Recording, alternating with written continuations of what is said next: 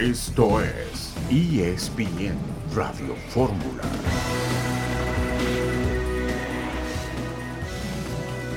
Hola, ¿cómo están? Bienvenidos, un gusto estar con ustedes este jueves 24 de noviembre en ESPN Radio Fórmula. Estamos eh, durante la próxima hora para platicar de la actualidad en el deporte, especialmente de lo que ha ocurrido en la Copa del Mundo. Estamos con Héctor Huerta, con Jesús Humberto López, quien les habla Ciro Procuna y todo el equipo de ESPN en ESPN Radio Fórmula. Yo sigo, Héctor Huerta, maravillado por lo que acabo de ver con la selección de Brasil que le ganó 2 a 0 a Serbia, un 2 a 0 que no refleja lo que fue especialmente el segundo tiempo, que fue un deleite del equipo de Tite. ¿Cómo estás? Hola, ¿qué tal, Ciro? Qué gusto saludarte, igual para Jesús Humberto López. Pues sí, es, el fútbol típico de los brasileños, ¿no? Que, que le gusta el juego bonito, que le gusta a todo mundo el equipo además muy profundo, creando muchas oportunidades de gol, atacando por los costados, atacando por el centro, en combinaciones, en triangulaciones. Un equipo muy propositivo eh, que llegó mucho al marco contrario. De no ser por el arquero Savic, tal vez hubiera llevado una goleada serbia muy, muy importante. Y también ya vimos un hombre que va a ser muy clave en este, en este mundial. Alguien que haga los goles siempre es importantísimo en tu equipo. Y el caso de Richarlison con dos goles, uno de ellos un golazo, un poema de gol, que se fabrique el mismo la jugada y de una pedrada convierte un poema, ¿no? Entonces, eh, este es Brasil, este es el favorito para ganar la Copa del Mundo y hoy ratificó su condición de favorito, pero imponentemente. Dice mucho la forma en la que le termina ganando a Serbia, eh, mi querido Jesús, gusto en saludarte, por la clase de gol que anota Richarlison, una media tijera en todo lo alto, fantástica, después de hacer un control y acompañarlo con una media vuelta, un servicio de Vinicius de tres dedos por la punta izquierda, pues lo que después termina mandando Brasil desde la banca, o sea, tiene un arsenal ya conocido también dentro de los reservistas. ¿Cómo estás? Hola Ciro, ¿qué tal? Qué gusto saludarte, mi querido Héctor, amigas y amigos de ESPN de Fórmula. Un día histórico, además, hay que decir que Cristiano Ronaldo se convierte en el primer futbolista en la historia del fútbol, en la historia de las Copas del Mundo, en marcar eh, al menos una anotación en cinco Copas del Mundo distintas. Eh, hablando de Portugal, por supuesto, eh, y de lo que hizo CR7, pero regresando al tema de Brasil, que lo platicaremos largo y tendido. Una selección que le costó muchísimo trabajo en la primera parte frente a una rocosa Serbia que se plantó muy bien, prácticamente fue una defensa heroica lo que hizo el conjunto balcánico, pero en la parte complementaria ya no soportó, ya no le dio el fuelle, ya no le dio el físico y pues Richarlison, qué golazo, la trata de controlar con la izquierda, la pelota se le eleva y remata con la derecha en una tijera espectacular. Ciro, Héctor, no sé si estén de acuerdo conmigo, pero yo creo que sí ya hemos visto hasta el momento el gol de Qatar 2022. Sí, justo eso es lo que iba a decir, Jesus. Me, da gusto que estemos en sintonía, coincido con lo que mencionas. Y, también hay que ver lo que presenta Brasil desde la formación inicial. Eh, otros entrenadores de Brasil se les ha señalado por no eh, aprovechar todo el material humano que tienen, pero sí creo que una clave muy importante de lo que pretende Tite con este equipo, te lo da desde la formación inicial y quién acompaña a Casemiro en el medio campo. Si aparece Fred, es un tipo con eh, eh, condiciones mucho más rocosas, con condiciones más de aguante y defensivas que un Lucas Paquetá, que era el constructor del Olympique de Lyon. Pero Casemiro hoy acompañado por Paquetá en el medio, medio campo, con Neymar, Vinicius, Rafinha y Richarlison te entregan una formación muy, pero muy ofensiva. Ese es solamente un resultado, hablaremos un poco más porque sí creo que vale la pena de este partido. También Suiza le gana 1 a 0 a Camerún, el partido de las 4 de la mañana de hoy. Y en el grupo H, Uruguay empató a 0 con República de Corea, y lo que ya mencionaba Jesús Humberto López, el triunfo de Portugal, tres goles a dos sobre la selección de Ghana. El primer gol de este partido lo hizo Cristiano Ronaldo por la vía penal y se convierte en el primer futbolista en marcar en cinco copas del mundo diferentes. Un nuevo récord para el historial de Cristiano Ronaldo. Vámonos a mensajes y seguimos con ustedes.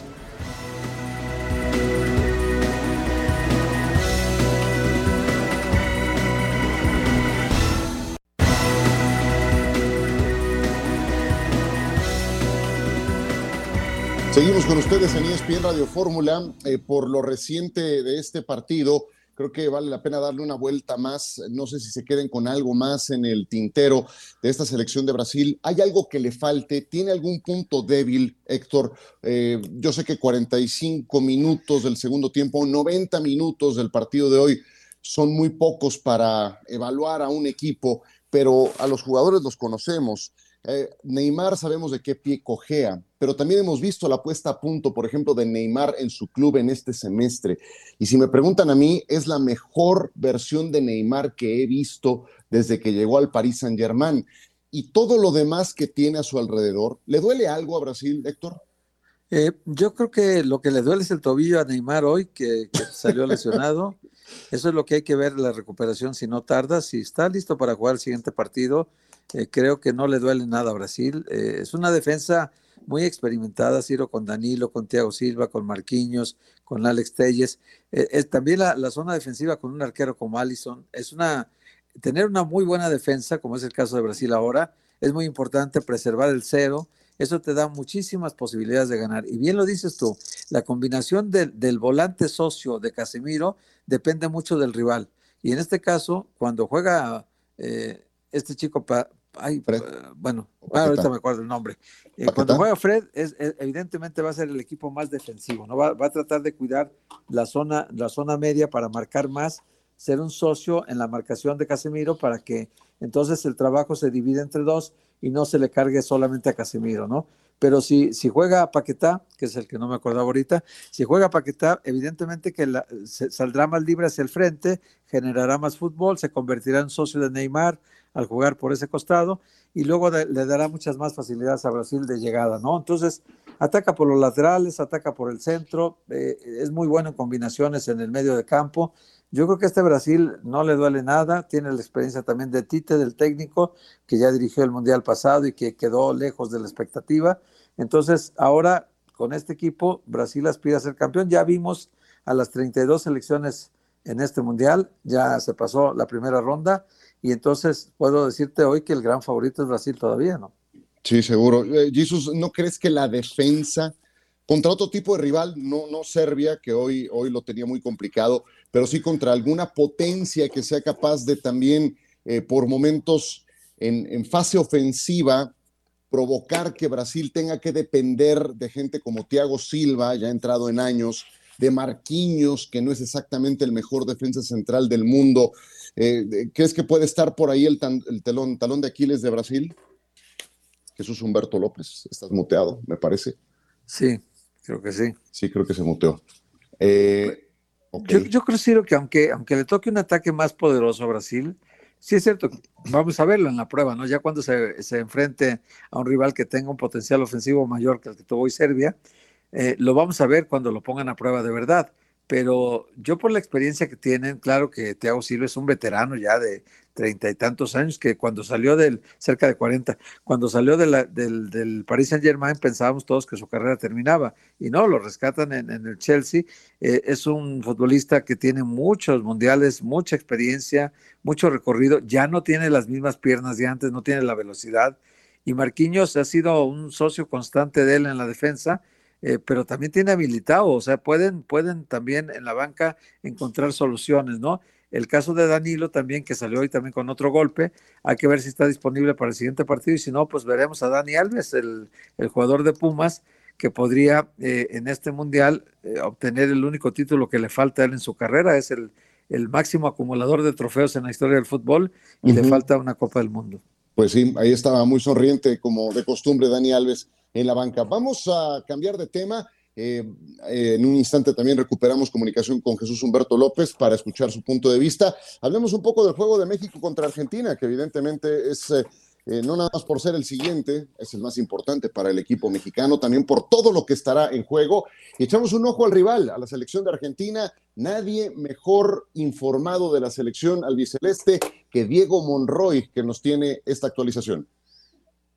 Placer de saludarte. La selección argentina se ha entrenado a puertas cerradas, pensando ya en México. A mi entender, hoy comenzó a jugarse el partido frente al equipo de Tata Martino, porque Scaloni piensa ya en variantes, en asimilar de la mejor manera la caída frente a Arabia Saudita y ponerse de pie rápidamente ante el Tri. La noticia más importante de la tarde-noche, porque se entrenó bajo luz artificial, fue que Lionel Messi, el capitán, está en perfectas condiciones físicas y se entrenó a la par de sus compañeros, llevando a cabo cada uno de los ejercicios que dispuso el entrenador. Las variantes pasan en principio por la defensa y por el mediocampo. No haría cirugía mayor por una derrota tan solo. Entiende que puede confiar en el equipo que está la materia prima intacta y que solamente fue un mal partido, de una mala resolución a la hora de lo que proponía el rival.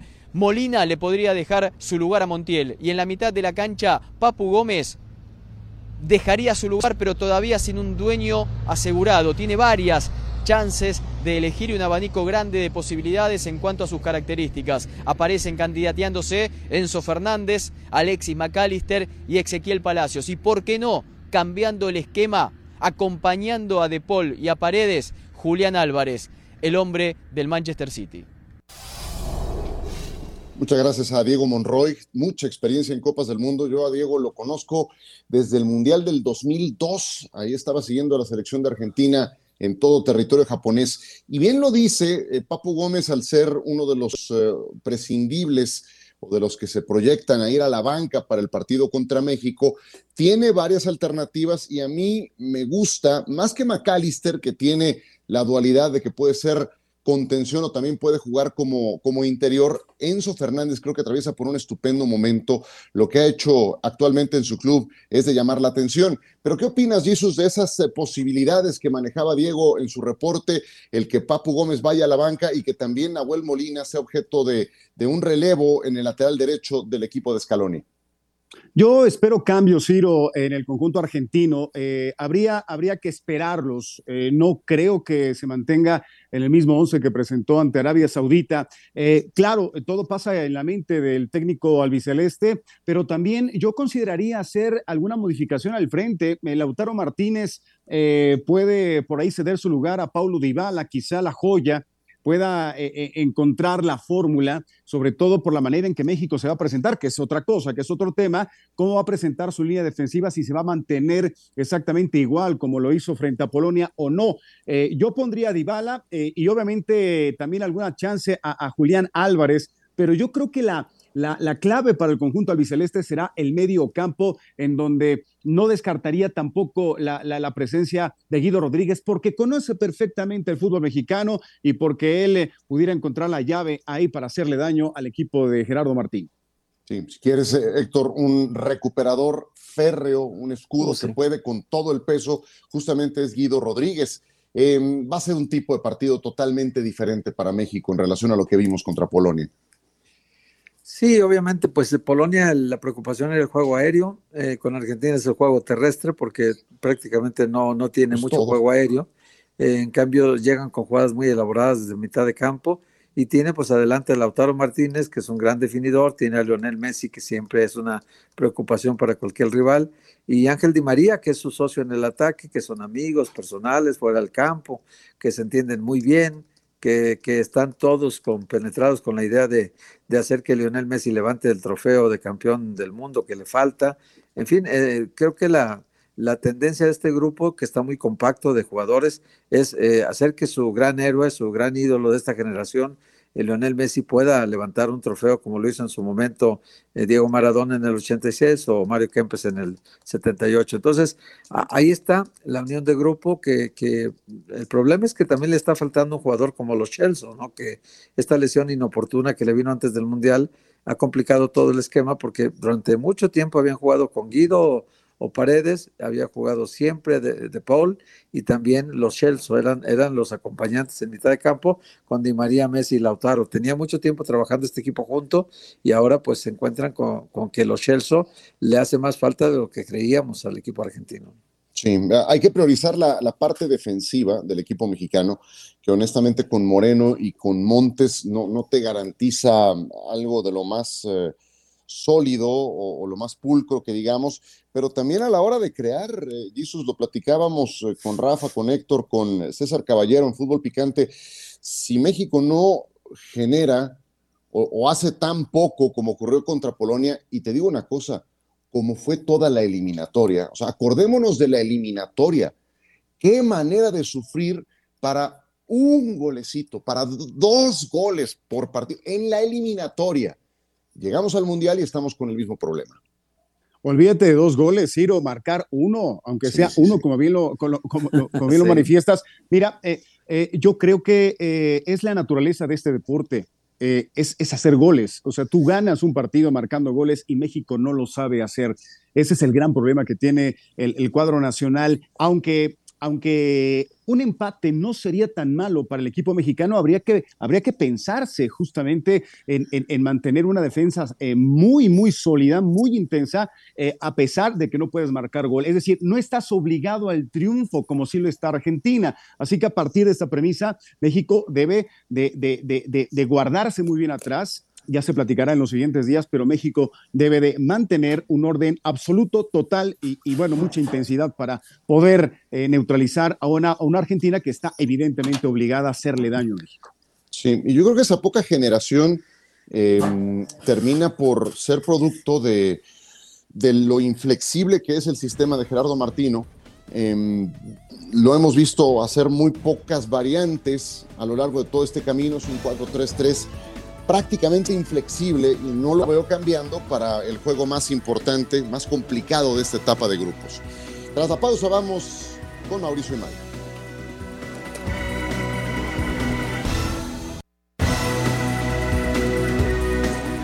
Regresamos, esto es ESPN Radio Fórmula. Eh, hoy jueves, pequeño paréntesis antes de, de mandar a Mauricio Imay hasta tierras mundialistas, este jueves es el Día de Acción de Gracias en los Estados Unidos. Hay tres partidos de NFL. Apenas eh, minutos antes de que entráramos a ESPN Radio Fórmula, terminó el primero. Buffalo le ganó 28 a 25 a los Leones de Detroit en un juegazo. La verdad es que Buffalo ganó dejándole dos segundos en el reloj a Detroit con un gol de campo y está por empezar el partido entre los Gigantes de Nueva York y los Vaqueros de Dallas justo a las 3 con 30 minutos en un instante. Volvamos al tema selección mexicana. Hoy eh, fue día en que los eh, futbolistas pudieron convivir con sus familias y Mauricio Imay nos preparó esta crónica. Vamos a escuchar voces de Freddy Martín, hijo de Henry, de Guillermo Ochoa, padre, y de Daniela Basso, esposa de Raúl Jiménez. Este no es un jueves cualquiera en la concentración del equipo mexicano. Es un jueves para refugiarse en los brazos de la familia, olvidar por un ratito el fútbol, no pensar tanto en Argentina y dejar atrás lo que fue el debut. Hoy lo más importante es recargar pilas junto a los suyos, porque ellos son futbolistas, pero antes son papás, hermanos, hijos que necesitan un empujón anímico de los que van a estar ahí, pase lo que pase el sábado veíamos el fútbol juntos en la tele y siempre decíamos, me gustaría estar ahí, ¿no? Me gustaría jugar en esos estadios, me gustaría debutar en primera división, que veíamos algo muy, muy lejano porque en Yucatán el fútbol profesional era muy, era básico, era muy nulo todo, ¿no? El sueño que todos, todos en general en familia teníamos de que alguien llegara a jugar en estas instancias, ¿no? En una Copa del Mundo, él lo está consiguiendo y, a base de, de puro esfuerzo, ¿no? En tres horas de convivio pudieron compartir lo que ellos vivieron en la cancha y seguramente escucharon lo que sufrieron en la tribuna. ¿Cómo viviste la tajada del penal a Lewandowski? No la vi, Mau. ¿Otra vez? ¿Lo mismo que contra Brasil? No, no te creas, sí, sí la vi. Esta sí, este, este, tuve la esperanza de que la, la iba a realizar y bueno, sucedió. Cada uno con su propia historia, sin negar la emoción de haber cumplido un sueño las lagrimillas de cocodrilo eh, por la alegría y el agradecimiento a Dios, a la vida de que, de que puede estar ahí. Eh, por lo sucedido hace dos años, por lo sucedido hace poquito, sobre todo el valor que tuvo para estar ahí. La despedida con un buen abrazo y la bendición. A partir de ahora, toda la atención está puesta en el partido contra Argentina. Muchas gracias a Mauricio y May por esta crónica. Em, estos intangibles son muy importantes. Yo quiero pensar que todo esto es combustible para episodios que hemos visto, Héctor, Jesús, en otros mundiales, porque México ante las potencias tiende a crecerse. O sea, me puedo imaginar que son un conjunto de, elementos. Viene, no sé, el, amor propio, el deseo de mostrarte ante esos grandes equipos, Eh, viene también un poco de esto, la gente por la que trabajas, por la que eh, te entregas en tu carrera, que son tus seres más cercanos, más, más queridos. Y entonces, vaya, si, si todo esto lo podemos ir poniendo junto para, para ir provocando alguno de esos episodios, Héctor, que se han presentado en el pasado en otros mundiales, pues ojalá, pues ahí está por lo pronto puesta esta pieza, ¿no? Yo creo que es un buen combustible, ¿no? Emocional para todos los jugadores que, que se encuentren otra vez con sus familias. La concentración ha sido muy larga, para algunos de ellos muy larga, para otros corta, los que terminaron en Europa, que recién se integraron al equipo, pero sí los que ya llevan concentrados casi un mes con la selección, sí debe ser difícil eh, alejarse de sus familias. Y hoy volver a encontrarse con ellos, me, emocionó mucho lo del papá de Ochoa, ¿no? Que, que en Brasil no había visto muchas jugadas del, del peligro que tuvieron. Y, y, ahora el penalti que paró su hijo, sí lo estuvo viendo en el estadio y eso pues es muy, habla muy padre de, lo que es la relación de familia, de la integración que tienen ahorita. También la familia Martín vivió en un episodio muy difícil hace poco tiempo cuando a Freddy, uno de sus hermanos, lo metieron a la cárcel, acusaron al mismo Henry. Entonces sí vivieron un momento complicado, eh, lo vincularon a proceso inclusive a su hermano y al poco tiempo salió de prisión. Entonces son episodios familiares que, que te van marcando y que ahora que te reencuentras con tu gente, pues seguramente para todos ellos fue un combustible emocional muy importante. ¿no? Eh, ¿Por, qué, Jesus, México tiende a crecerse ante las potencias en eh, este tipo de competencias?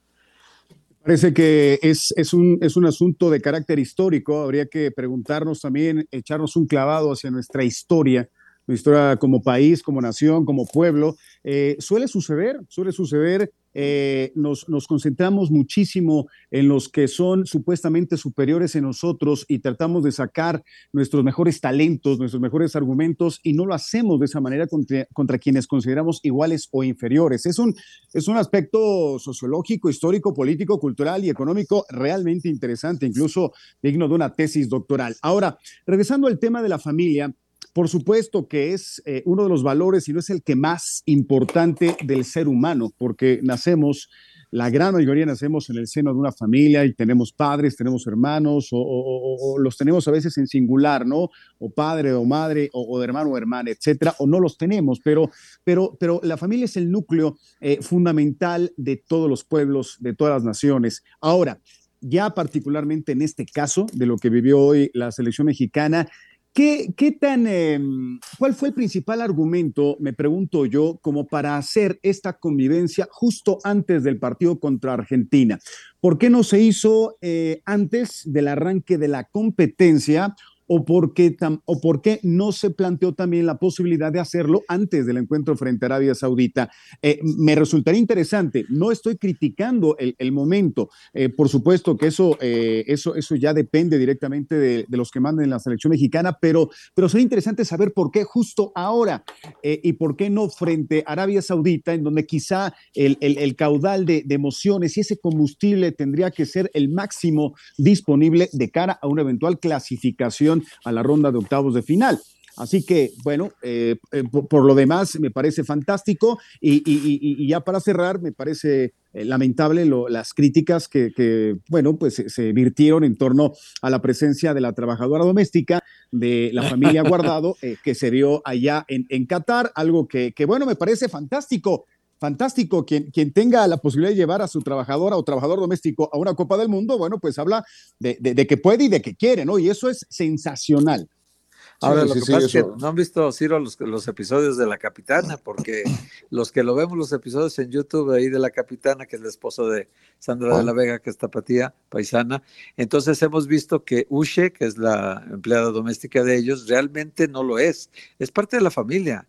Es decir, los niños Máximo y la, nena la adoran a, esta muchacha. Entonces, ella tiene muchos años trabajando para ellos. Eh, recibe sus vacaciones una vez al año, se va a su pueblo y todo. Yo conozco ahí más o menos la historia y, los niños la adoran, entonces eh, es como parte de la familia y no es la primera vez que viaja, viajan a las Copas de Oro, viajan a, a los Mundiales, a todo, cualquier partido importante que, que lo acompaña la familia, siempre está con ellos acompañándolos. Ushe, le dicen todos en la familia. Y a esta, esta señora trabajadora de, la familia Guardado. Y eh, hablando, dicho, sí, dime. Sí, sí, sí. No te iba, les iba a preguntar algo de Guardado. Sí, adelante. Nomás quería, quería terminar esto, la, idea para decir que al menos Andrés Guardado sí lo integra mucho el núcleo familiar, ¿no? La vida que él lleva como familia sí es muy armónica, sí es muy de convivencia permanente. Él todas sus vacaciones aprovecha para estar con la familia y, los niños, bueno, pues cada que viaja con la selección eh, se ponen a llorar cuando se va y en fin, eh, lamentan mucho la ausencia de Andrés. Por otro lado, eh, no sé si Guardado sea una de las eh, opciones que veas, Jesús, en cuanto a los cambios que pueda tener el equipo mexicano, porque eh, creo que para el tipo de partido que se tuvo contra Polonia, en el que era de esperarse que tuvieras más tiempo el balón en tu poder y que se haya decidido por Chávez, que creo que cumple a cabalidad, no nada más en este partido, sino en cada una de las pruebas anteriores que había tenido, Edson creo que también da un buen partido, más allá que de un error suyo se genera el penal que terminó parando Guillermo Ochoa. Herrera, a quien lo ha mantenido contra viento y marea y a lo poco que ha jugado contra eh, con, eh, con, Houston desde que se pasó a la MLS. No sé si en ese medio campo es donde pueda presentarse algún cambio, esperando un tipo de partido en el que no vas a tener tanto el balón en tu poder, en el que tienes que ser más combativo al momento de luchar por la recuperación en ese sector. ¿Es por ahí por donde crees que viene algún cambio de Martino para este juego? No solamente lo esperaría Ciro Héctor, sino hasta lo demandaría. Por supuesto que yo espero muy particularmente que Gerardo Martino incluya a Andrés Guardado en este compromiso, de que, de que pueda formar parte de la estrategia, mm, ya sea de arranque o, sobre la marcha. Yo creo que eh, Andrés Guardado es el líder que requiere la escuadra nacional porque no tenemos como tal esta figura, le hemos platicado, lo hemos comentado en otros espacios y en otros momentos México carece de, ese punch eh, y de esa personalidad que en su momento, bueno, pues elementos como Rafa Márquez o como Cuauhtémoc Blanco y como los que ustedes gusten y manden, eh, se presentaron precisamente para empujar y para liderar eh, no solamente el medio campo, sino, sino a todo el, el equipo nacional. Yo creo que Andrés Guardado debe de estar, para mí, de arranque eh, Héctor Herrera, eh, por supuesto, si saca su mejor versión, la que le observamos en el Atlético de Madrid, tendría eh, absolutos elementos para estar presente en la cintura nacional. Y no sé si Chávez sea el sacrificado, aunque aquí eh, en algún momento vamos a necesitar del fuelle, de la, intensidad, de, la recuperación absoluta que, bueno, pues puede mostrar en su momento Chávez, pero eh, también demandaría mucho el liderazgo de, Edson Álvarez. Pero Andrés Guardado creo que es eh, uno de los jugadores que sí o sí deben de estar este sábado frente a Argentina. ¿Pero es para Guardado o para Gutiérrez Galaviz, Héctor? Híjole, yo me inclinaría por no sacar a Chávez, ¿no? Porque Chávez fue el mejor jugador en el partido pasado. Yo, yo no, no, no lo dejaría fuera, pero si acomodas a Gutiérrez o a Guardado, entonces tendrías que sacrificar a Chávez o dejar a Chávez como volante de contención, que no lo ha hecho en la selección casi, siempre ha sido interior con, con este el Tata Martino, y, siempre su, sí, su volante central, sí, en Pachuca lo es eh, plenamente, ¿no? Pero su volante central o ha sido Edson Álvarez con el Tata o lo es Héctor Herrera podríamos ver a Héctor Herrera también en esa posición y tal vez a Guardado. Yo sí creo que va a poner a Guardado. Me encantaría ver también a Eric Gutiérrez Galaviz. Lo escucharemos después de esta pausa en entrevista con Mauricio y May. Regresamos en ESPN Radio Fórmula.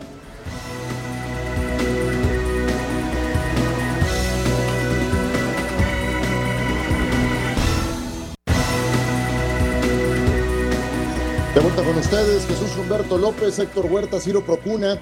Antes de la pausa les decía que íbamos a escuchar a Eric Gutiérrez, lo haremos en un instante porque tenemos ya eh, desde tierras mundialistas al hombre mejor enterado de la selección mexicana de fútbol, Mauricio Imay. Querido Mau, aquí especulábamos en relación a los posibles cambios, coincidíamos en que Guardado va a ser uno de ellos.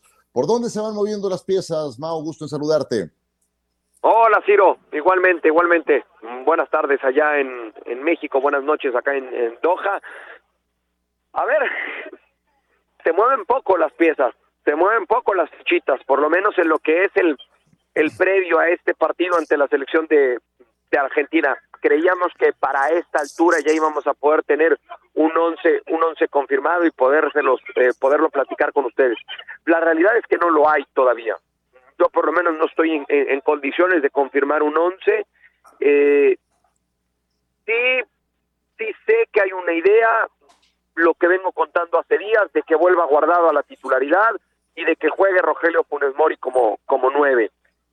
Después eh, hay que esperar, hay que esperar a mañana, a ver si finalmente mañana eh, sabemos con mayor claridad cómo va a quedar conformado ese 11 para arrancar ante el albiceleste en un partido que es matar o morir. Y, y platicando con gente cercana a la selección de Argentina me decía, el estado anímico de, de, la selección albiceleste quedó muy golpeada con el resultado ante Arabia Saudita. Y me parece que ese tiene que ser también un factor que, que, se, que, que, tienen que considerar en la concentración de la selección mexicana para el partido del próximo sábado. El tratar de ir llevando el compromiso de que, de que vayan transcurriendo los minutos y de, la, y de que la presión vaya vaya comiéndose a cada uno de los futbolistas argentinos. ¿Por qué? Porque ellos el punto no les sirve absolutamente nada. A la selección mexicana el punto le ayuda para llegar al tercer partido con vida y tener el futuro en sus manos.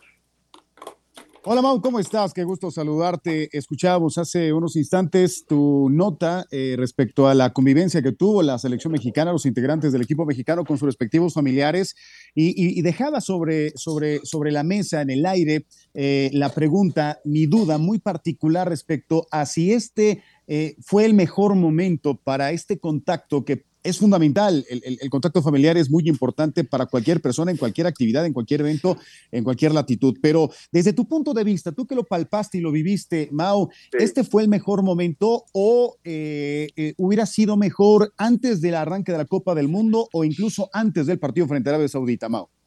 No, no, lo que pasa es que ya, ya eran fechas establecidas, Jesús. Te mando te mando un fuerte abrazo. Eran fechas establecidas y la de hoy estaba marcada en el calendario, pasara lo que pasara contra Polonia. Y me parece que cayó como anillo al dedo, ¿eh? Por lo que pasó ante Polonia y por el resultado entre Arabia y la selección de Argentina. ¿Por qué digo esto? Porque eh, cuando termina el partido contra Polonia, todo era euforia, todo era algarabía. Al día siguiente, cuando despiertan, hacen cuentas y dicen, bueno, un punto, cuando debieron de haber sido tres. Del todo bueno tampoco fue. Entonces, mucho cambio de ánimo.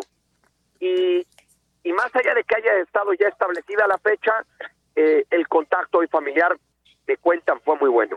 Muy bueno. Eh, jugadores que llevan más de un mes concentrados, el, el, el, poder ver a algunos de ellos a sus hijos, otros a sus papás, a su esposa o a la novia. Eh, créeme que todos los familiares salieron del, del, hotel de concentración, inclusive algunos de ellos acompañados por los por los propios futbolistas eh, para recibir ahí la última bendición, para recibir ahí el último abrazo. Yo de repente cuando vivo este tipo de visitas cada cuatro años, dices caramba, este se vuelve hasta hasta medio dramática, ¿no? Eh, porque porque bueno, es la despedida ahí en la puerta y a ver cuántos días más van a pasar. Pero ellos también ya con, con, con los años y con la experiencia deben entender que, que esto así es y que a partir de hoy tienen que estar enfocados al 100. El objetivo de poner hoy esta visita era llegar con las pilas bien cargadas para enfrentar a la selección de Argentina. Oye, Mau, y toda esta polémica de lo de la trabajadora doméstica de Andrés Guardado, que en redes sociales ha detonado muy fuerte, en realidad, quien ha visto la, la participación como influencer de su esposa, de Sandra de la Vega, pues conoce a toda la familia y, y sabemos que que tanto Máximo como su hermana están súper acostumbrados a, a Ushi, así le llaman a, a ella, están súper acostumbrados y ella en su casa es una más de la familia, o sea, la tratan por igual, eh, la llevan a todos los viajes, o sea, para la gente es una novedad, pero creo que los que hemos seguido muy al pendiente de lo que hace Sandra en redes sociales, pues ya, ya se nos hace muy familiar verla a ella, ¿no? Pásanos, pásanos tu, tus cuentas, ¿no, Héctor? Porque siempre Hombre. hablas de redes sociales, pero nunca te encuentro.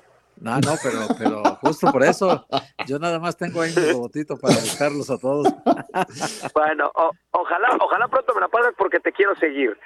Sí, este, yo también. A ver, sí, es, es, es, un buen, es un buen tema, Héctor. Te mando, te mando un fuerte abrazo. Sabes Gracias, siempre me da mucho gusto saludarte. Eh, estuve con ellas un mes, con, con Ushi. Eh, estuve con ellas un mes en casa de Andrés y de, de Sandra.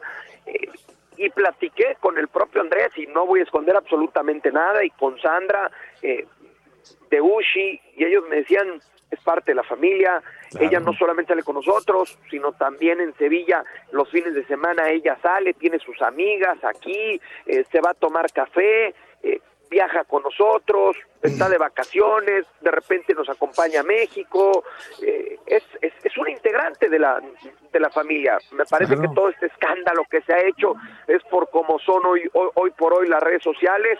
Eh, además, Ushi, cabe mencionar, es futbolera, este, a pesar de que vive en España, sigue los, los programas y, y bueno, pues entienda a la perfección el rol que también juega Andrés Guardado, ¿no? Hoy, inclusive en la cuenta de, de, Instagram de Sandra, pues sale el momento en el que Ushi se encuentra con Andrés en el hotel de concentración y le, da mucho gusto, o a los dos les da mucho gusto verse, ¿no?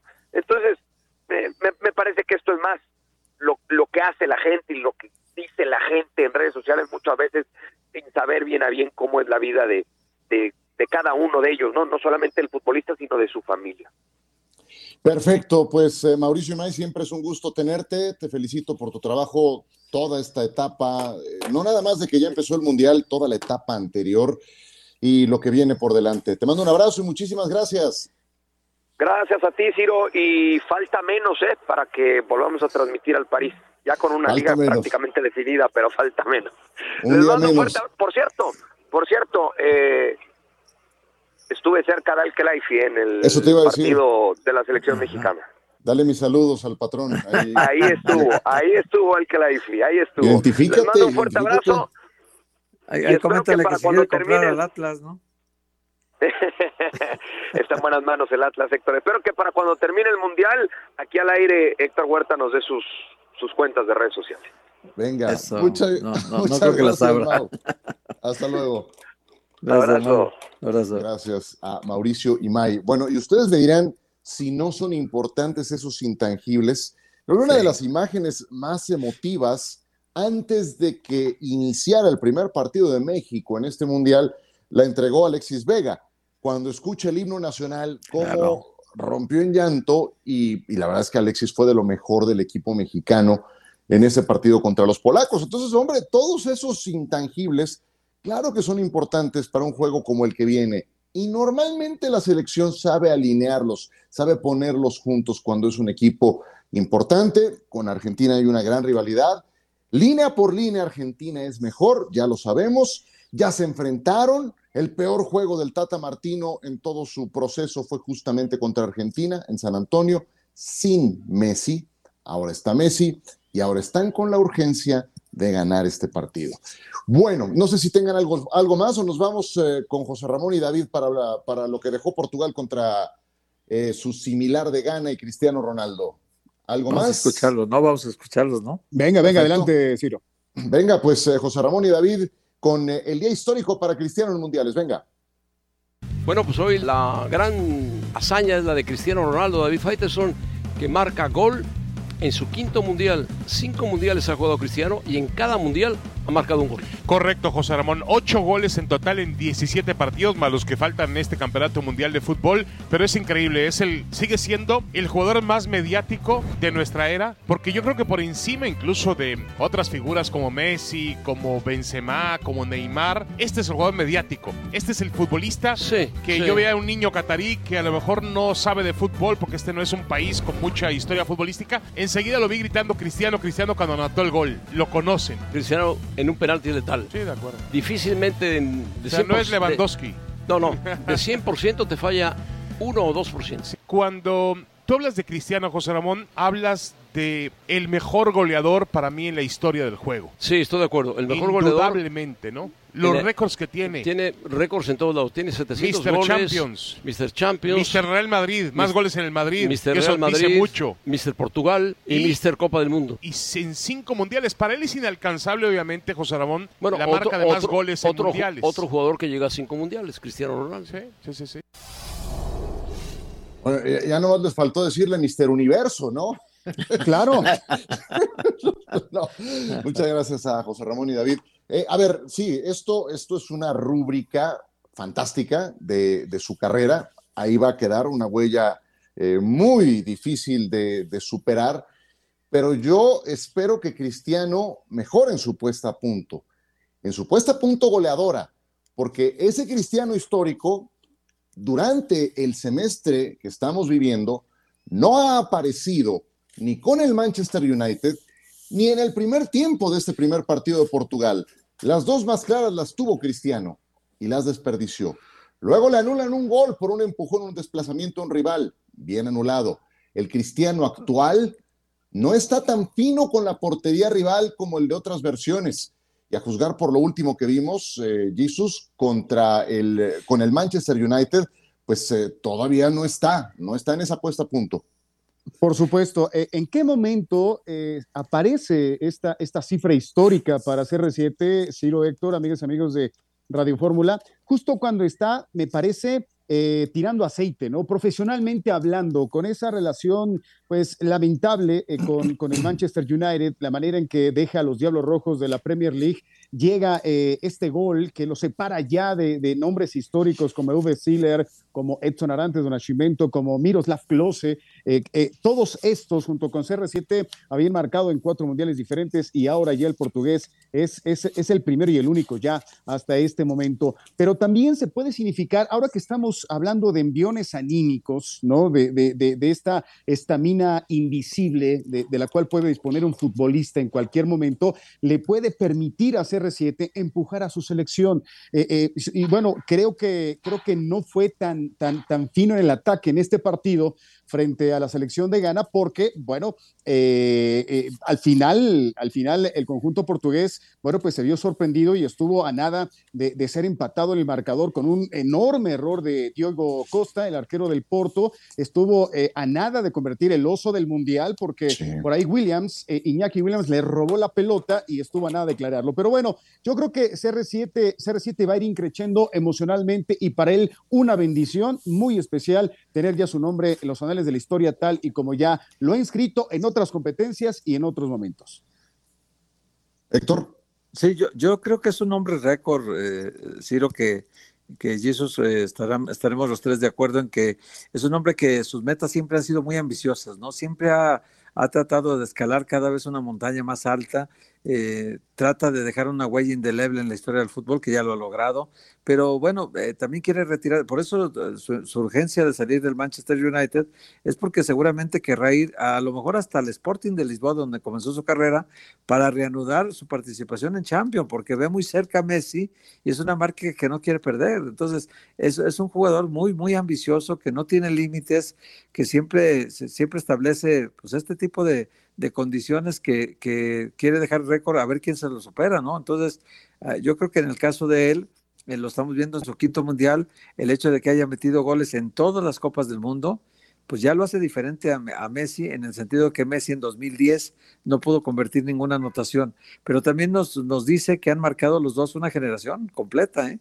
porque los dos han estado peleando hombro a hombro eh, por la mayor cantidad de, títulos y de, y de, logros personales y todo lo que puedan conseguir, ¿no? Claro, tal vez, tal vez Cristiano como un jugador más eh, individualista en el sentido de que quiere el éxito para él, pero también eh, en el caso de Messi más jugador de equipo, por eso las asistencias de uno y otro son tan, tan abismalmente diferentes, ¿no? Messi tiene una cantidad de, asistencias mucho mayor que la de Cristiano Ronaldo, pero es normal, pues son estilos de cada uno.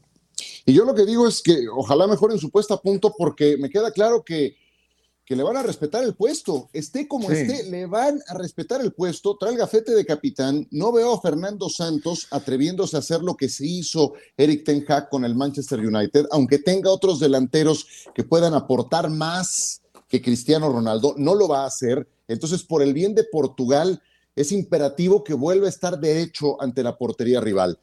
Bueno, hoy le ganaron 3 a 2 a Ghana y el sufrimiento estuvo presente en la recta final. Dejaría de ser Portugal, así tiene que ser. Y bueno, nada más eh, tomo los últimos instantes de este programa para mencionarles lo que pasó en la NFL. Buffalo le ganó 28-25 a los Leones de Detroit, un juego que pudo irse a tiempo extra, pero Detroit tiene una defensa tan mala, tan mala, que al final no fue capaz de aguantar la última embestida de Buffalo ya cuando estaban empatados a 25 termina Josh Allen por provocar una serie ofensiva que convierte un gol de campo Tyler Bass de 50 eh, y no, 45 yardas para el triunfo final. Dos anotaciones por aire de Josh Allen, una anotación por la vía terrestre, casi 100 yardas de Josh Allen, otra actuación estelar del quarterback de los Bills que tratan de retomar el primer lugar de su división. Miami estará enfrentando a Houston, eso el próximo domingo. Dallas está jugando con los Gigantes, es el primer cuarto. Gigantes está ganando tres puntos a cero. Le queda mucha cuerda a ese partido. Son los dos que están detrás de Filadelfia en la división este de la Conferencia Nacional. Y por la noche, Nueva Inglaterra contra los vikingos de Minnesota. Es el tercer partido y último de esta serie de tres en el Día de Acción de Gracias que se celebra en la Unión Americana. Aprovecho para felicitar a todo el público que nos escucha que celebre ese Día de Acción de Gracias. Entonces, pues es lo que hay el día de hoy en la NFL. Queda un minuto para irnos. ¿Algo que quieran agregar, Héctor? Pues yo solamente destacar lo de Richarlison también, ¿no? Ciro, que es un jugador llamado a ser una de las grandes figuras de esta Copa del Mundo. Va a dar un disparo a su carrera importantísimo. Ya, ya de pasar del Everton al Tottenham fue muy importante, pero no te extrañe que los grandes clubes del mundo ahorita empiecen a, a ponerle el ojo porque los dos goles que hizo hoy abren una ruta de, goleador muy importante y pues el segundo fue una, un poema, ¿no? El segundo gol que mete Richarlison y eh, teniendo nombre gol Brasil, eh, vamos a verlo hasta la final seguramente. Gracias Héctor, Jesus. Gracias.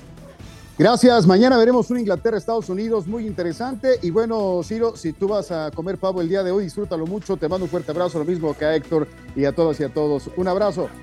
Te mando un abrazo. Muchas gracias, Jesus. Igualmente, Héctor. Hasta la próxima.